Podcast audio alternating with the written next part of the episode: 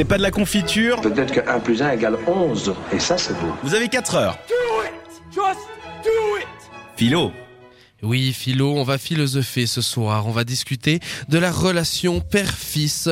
On va rela- on va parler de de la finalement l'adoption, la, la- le, le Oui, même euh, juste l'enfant, L'enfant lui- lui-même. l'enfant lui-même, ouais, effectivement. exactement. Ouais, la question qu'on peut se poser, c'est la suivante.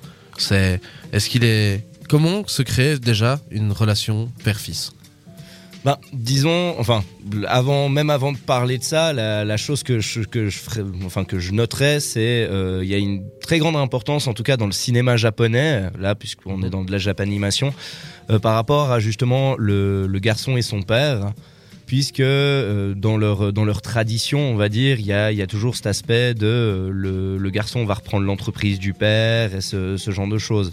Même euh, même à l'époque, si si le père était fermier, ben après il léguait son il léguait son son lopin de terre Ouais. à son fils qui devait euh, qui devait le reprendre, etc. Donc il y a toujours cette passation de flambeau, Ouais. quelque chose ben qui est très bien exprimé au final dans dans le garçon et la bête, puisque c'est clair c'est clairement ça que voulait montrer Mamoru Osoda.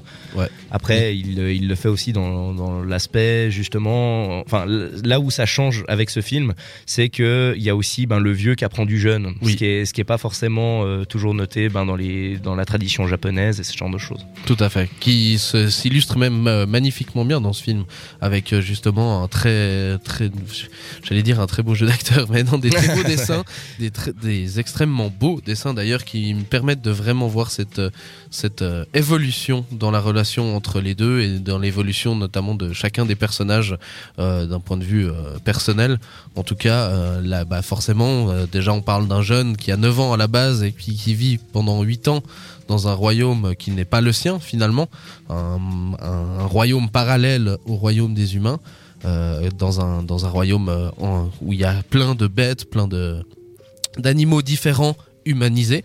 Euh, et dans lequel il vit et qui va forger son caractère, qui va forger sa manière d'être, euh, forcément en se calquant sur son père, en vivant un peu comme son père, sachant que ben sa mère à lui donc au petit est mort et sachant que son maître, père, maître, euh, qui est donc un, un ours, Oui. euh, elle devient euh, comment dire euh, devient euh, et non quelqu'un d'autodidacte voilà c'est ça là où je voulais en venir quelqu'un d'autodidacte et qui n'a jamais vraiment eu de famille non plus Mhm. Donc du coup, il y a, un peu un peu ce rapprochement.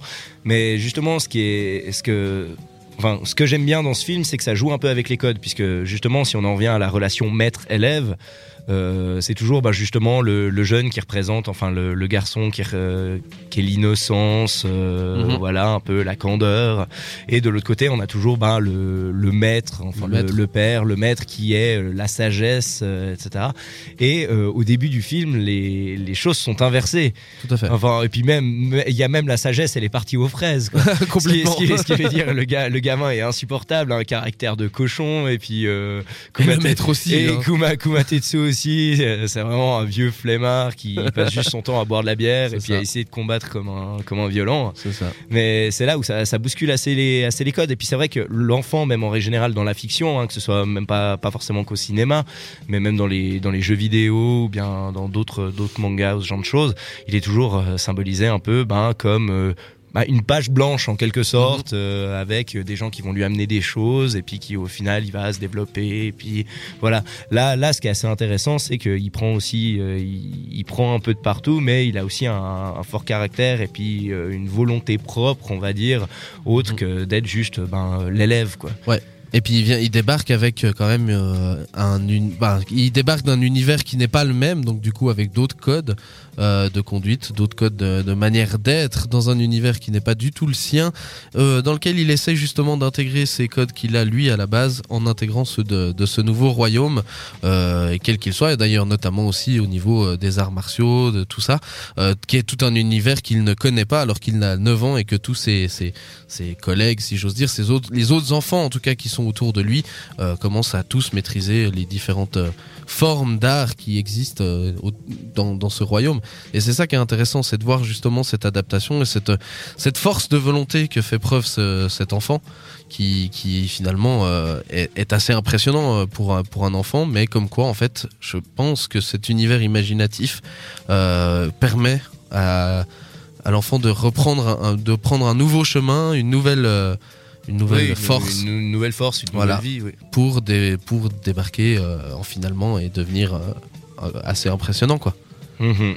C'est- assez fou. Mais surtout, surtout ce, qui, ce, qui est assez, euh, ce qui est assez génial, c'est qu'il apprend au final de son maître euh, par mimétisme. Ce qui, veut, ce qui veut dire qu'il y, a toujours- il y a toujours ce rapprochement un peu de c'est les, les mêmes, mais ils sont différents. Il y a une différence d'âge, il y a une différence de milieu, même une différence d'espèce en quelque sorte, puisque ben voilà, un ours, un garçon, c'est pas, pas la, la, même. Mais il y a- enfin, ce que je trouve vraiment touchant et puis même qui devrait être un peu plus développé euh, à l'heure actuelle, c'est vraiment euh, cet aspect d'univers différents mais qui au final sont vraiment hyper similaires Mhm. puisque ben, justement dans le caractère c'est les deux des, des glandus quoi. C'est ça, Mais- effectivement. Mais comme quoi, avec euh, ensemble, ils arrivent à, ils arrivent à, à quelque chose d'assez impressionnant, de fort finalement, et euh, de, de construire un, un, un tout. Et justement, tu l'as très bien dit, une forme de mimétisme qui est finalement très collé à la réalité, parce que bon, alors peut-être pas à l'âge de 9 ans. Mais c'est vrai que les enfants ont tendance à, copier les adultes, donc c'est vrai que de réussir à voir justifier cela et le transformer en quelque chose d'extrêmement positif et qui permet justement à, aux deux de se grandir, j'ai trouvé ça magnifique. Voilà. Puis il y, a- il y a cet aspect de dualité aussi qui est hyper bien développé, puisque bah, typiquement il y a rien qu'au niveau du monde, il y a le monde de Shibuya, euh, donc euh, qui est un quartier réel de Tokyo, Mhm. et de l'autre côté le monde des bêtes. Il y a euh, le vrai père de Ren justement, et au final ben Kumatetsu qui est Ouais. son, son père adoptif en quelque sorte. Il y a toujours un peu cet aspect, cet aspect de dualité qui est, qui est mis en place, et puis c'est quelque chose ben, qu'on ressent pas mal ben, dans, dans son développement personnel quand on est gamin, quand on quand on passe à l'adolescence, ce genre oui, de choses. Tout à fait. Et il y en a plein de dualités. Hein. Il n'y a pas que celle-là. On peut encore prendre celle de l'étudiant et puis de Komatetsu. On peut encore prendre les deux qui sont euh, les deux acolytes qui sont toujours collés à eux, qui sont chacun une, qui sont chacun un peu, euh, qui sont euh, comment dire. euh, Un qui est un peu la voix de la sagesse, voilà, et l'autre la voix du, du bordel. Exact- exactement.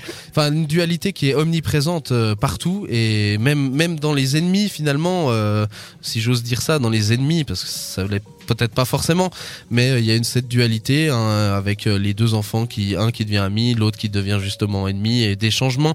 Tout enfin bref. Je, nous vous conseillons absolument d'aller voir ce film, d'aller, de voir ce film. Oui, pour toutes, Ça, les, pour toutes les, toutes les thématiques que ça peut brasser. Voilà, il y en a énormément et c'est vrai que ben la principale c'est quand même la relation euh, père-fils qui est très très très très intéressante. En tout cas, son développement est très intéressant. Un film très touchant. Euh, prenez un paquet de mouchoirs parce que vous risqueriez de pleurer quelques larmes à la fin. Voilà. Ça sent le vécu, tout ça. non, jamais, jamais, jamais.